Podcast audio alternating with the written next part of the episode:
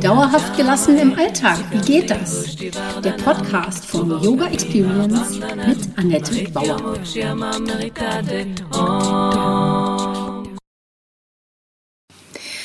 Hallöchen, schön, dass du da bist. Herzlich willkommen zur Podcast Folge 41. Heute geht es um Gemeinschaft schafft Bewusstheit. Mein Name ist Annette Bauer, ich bin Yogalehrerin, Yogatherapeutin und Yoga-Coachin. Meine Vision ist es, Yoga von der Matte in den Alltag zu holen. Mit meinen Yoga-Hacks kommst du locker durch die Woche. Wenn du wirklich dranbleiben möchtest, komm in meine Facebook-Gruppe Annettes Yoga Lifestyle Hacks und hol dir Tipps und Tricks ab, wie du dauerhafter gelassen bleiben kannst. Jede Woche stelle ich eine Übung vor und freue mich, wenn sie dir im Alltag hilft. Mein Podcast heißt auch so Yoga für dauerhafte Gelassenheit im Alltag. Du siehst, alles dreht sich bei mir um meine Vision, die Welt entspannter zu machen und dich auch. Ja, in diesen Corona-Zeiten wird es besonders deutlich. Wir brauchen andere, um uns selbst zu erkennen. Erst die Gemeinschaft führt zu mehr Bewusstheit und deshalb pflegen wir im Yoga besonders den Gruppenzusammenhalt. Worum geht es heute?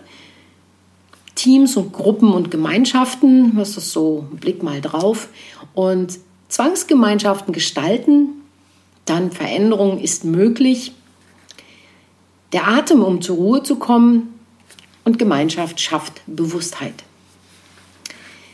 Vielleicht hast du auch schon die Erfahrung gemacht, dass es in einer Gruppe mehr Spaß macht, dass es leichter ist zu lernen und dass du vielleicht auch eher dran bleibst.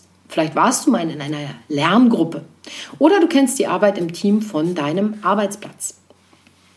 Es geht dabei nicht darum, ein, äh, nicht nur dabei darum, ein gemeinsames Ziel festzulegen, sondern dran zu bleiben, sich ausrichten zu können und konzentrierter zu sein. Das gelingt einfach besser gemeinsam und schafft auch noch eine größere Motivation. Kein Wunder also, dass die Kula, das ist die yogische Gemeinschaft, einen so hohen Stellenwert in der Yoga-Praxis einnimmt. Denn es schafft Bewusstheit. Das Gegenüber spiegelt mich. Als Kinder lernen wir durch Spiegelneuronen und in der Jugend ermöglicht uns die Gruppe, uns auseinanderzusetzen, uns selbst auch zu kennen, unsere Grenzen kennenzulernen. So setzt sich das später im Leben fort. Wir werden uns selbst erst durch andere bewusst und auch im Alter ist es gut, Feedback zu erhalten und sich auszutauschen. Wir erklären uns und anderen die Welt und ohne neue Perspektiven durch andere köcheln wir nur eigentlich im ewig gleichen Saft. Ja, neben Yoga gibt es aber auch noch andere Gemeinschaften. Natürlich, manche sind Zwangsgemeinschaften, wie zum Beispiel bei der Arbeit. Die Leute sind zusammengewürfelt und das ist ja nicht unbedingt frei gewählt. Und da ist es wichtig, die Verbundenheit zu pflegen und sich auch menschlich einzubringen. Sonst hat man das Gefühl von Sinnlosigkeit und auch die Selbstwirksamkeit bleibt auf der Strecke, wenn man sich nicht Gehör verschafft und sich nicht einbringen kann. Immerhin verbringen wir ein Drittel unseres Lebens bei der Arbeit. Manchmal ist es eben auch mehr Zeit, als du mit deiner Familie oder deinem Partner verbringst. Ich war früher eher anders drauf. Ich bin aus dem Bett gesprungen, kurze Dusche und dann ungefrühstückt zur Arbeit gebraust. Und erst als ich das erste Wort an die Kollegen richtete, wurde mir überhaupt bewusst, wie es mir an diesem Tag ging. Das hat dazu geführt, dass ich eigentlich meine Laune nicht so im Griff hatte. Und ja, und ungefrühstückt ist eben auch kein guter Zustand für Konzentration, Offenheit und Aufnahmefähigkeit. Zugrunde lag bei mir der Grund, äh, Glaubenssatz, dass Arbeit keinen Spaß macht, Geld hart verdient werden muss. Also so eine Art Kopf runter und durch. Und als Vorbild diente mir meine Mutter, die nach der Arbeit erschöpft auf dem Sofa zusammenklappte und am Wochenende oft Migräne hatte. Seitdem beschäftigt mich auch das Thema Energie, wo die herkommt und wie sie manchmal verpufft, aber das nur nebenbei. An einem meiner muffeligen Tage sprach mich ein Kollege an. Annette, du musst hier nicht arbeiten, wenn es dir keinen Spaß macht. Wir sind hier nicht für deine gute Laune zuständig. Das hatte gesessen und ich musste ihm völlig zustimmen. Ein Beispiel dafür, wie ein Team oder ein Gegenüber eben auch für Feedback sorgen kann. Es hat mir geholfen, mir überhaupt selbstbewusst zu werden. Du erinnerst dich, Gemeinschaft schafft Bewusstheit. Ich habe mir meine Abläufe angeschaut und mein Leben verändert. Zuerst graduell, einfach ein bisschen früher aufstehen und einen Tee trinken. Und kurze Zeit später kamen auch Yoga und Atemübungen dazu. Daraus folgte, dass ich abends nicht mehr so lange unterwegs war und insgesamt auch so sanfter mit mir umging. Sicherlich kam das nicht nur von dieser einen Bemerkung. Also sie war aber der Auslöser, mal genauer hinzuschauen und etwas zu verändern. Um einen Sinn für eine Gruppe zu entwickeln, setze ich auf Yoga. Was kennst du jetzt also noch vielleicht für Möglichkeiten oder Techniken, um eventuelle Zwangsgemeinschaften angenehmer zu gestalten? Also, ich habe gelernt, dass Veränderung bei mir selbst möglich ist. Das Bewusstsein erhöht sich durch das Gegenüber und noch besser in einer Gruppe mit einem gemeinsamen Ziel. Yoga bringt den Geist zur Ruhe und im Alltag kannst du davon profitieren, denn Entspannung und Gelassenheit aus dem Yoga können auf alles im Leben übertragen werden. Ja, jetzt die Frage, habe ich noch was vergessen, was da alles Gutes drin steckt an Gemeinschaft und äh, Gruppe? Dann schreib mir das gerne auch in den Kommentar. Der Atem dient im Yoga als Anker. Im Yoga bereiten die körperlichen Übungen auf die Konzentration vor. Die Konzentration wiederum bereitet auf den Rückzug der Sinne vor und das führt in die Meditation. Und dazu nutzen wir den Atem. Er soll lang, fein und ruhig sein.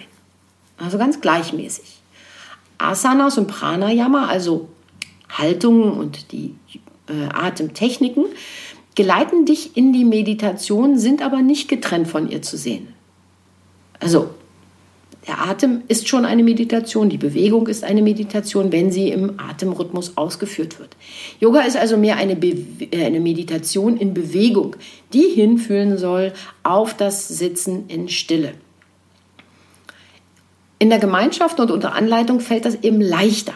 In diesem Fall ist die Gruppendynamik eine Bewegung hin zu mehr Ruhe. Klingt paradox, oder?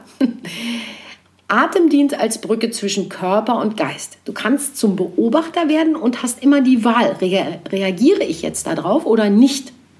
Alles ist da. Du kannst entscheiden, ob du auf einen Gedanken oder ein Gefühl eingehst oder es nur beobachtest. Denn nur mit Abstand zu den Gedanken und Gefühlen gelingt die Beobachtung eigentlich überhaupt. Darin liegt die Chance für dich, im Hier und Jetzt anzukommen. Gehen wir in Verbindung mit den Gedanken und Gefühlen, trägt es uns in die Vergangenheit oder in die Zukunft. Und im Beobachten und Geschehen lassen liegt die Kraft des Gleichmuts und der Gelassenheit. Also Abstand. Anfänger benötigen dazu oft einen Fokus. Das kann Atembewusstheit oder äh, Atembewusstsein sein äh, und die Acht Atemachtsamkeit. Dann der Atemraum oder vielleicht ein Klang ein Mantra oder eben auch das Beobachten der ziehenden Gedanken. Jeder sucht sich so seinen eigenen Fokus für die Meditation.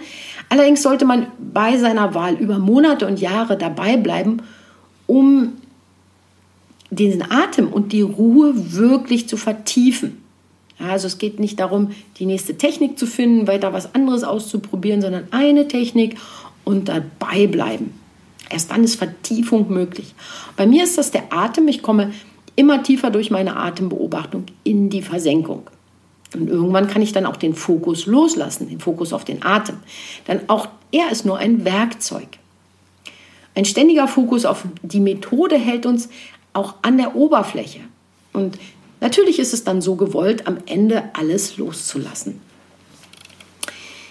Ja, Gemeinschaft schafft Bewusstheit in einer Gemeinschaft synchronisiert man sich und kommt in einem gemeinsamen Bewusstseinsfeld an.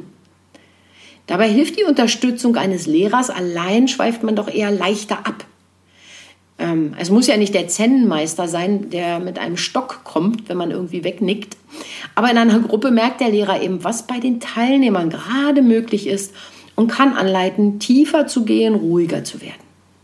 Und so im Feld angekommen, wenn alle meditieren zum Beispiel oder alle Yoga üben oder gemeinsam an einem Ziel arbeiten, da trägt die Energie der, der Gruppe dich weiter und du gelangst tiefer in die Entspannung, also zu dir selbst. Und erst in der Ruhe ist es möglich, sich zu reflektieren und neue Perspektiven zuzulassen. Perspektiven bietet der Lehrer an oder auch entstehen in Gesprächen mit den anderen Übenden. Sie dienen als Abgleich des Erfahrenen und schaffen auch neue Ausblicke. Das kannst du dir wie eine gemeinsame Wanderung oder Exkursion vorstellen. Man besteigt gemeinsam einen Hügel, durchforscht die Steppe, buddelt auch schon mal etwas aus und schaut sich das gemeinsam an. Und das alles nehmen wir mit, um im Alltag dann die Kraft der Gelassenheit zu, nutz zu nutzen oder nutzen zu können. Gemeinschaft schafft Bewusstheit, denn diese, dieses Wissen bringt dich mit dir selbst in Kontakt. Im Alltag kannst du dich immer öfter daran erinnern und das Gelernte auch auf andere Menschen anwenden. Haben dich schon mal Freunde und Kollegen gefragt, weil du so entspannt wirkst, was du in letzter Zeit so machst? Dann weißt du, dass es wirkt. Und noch besser, du merkst es selbst, wie du anders reagierst, nicht mehr auf kleine Bemerkungen anspringst oder im Auge des Orkans einfach gelassener bleibst. Diesen Abstand entwickeln. Dieses Gefühl von Zugehörigkeit entsteht durch Verbundenheit. Es schützt dich vor Stress, denn du weißt, du bist nicht allein. Du verstehst auch, dass es anderen auch so geht und entwickelst mehr Mitgefühl.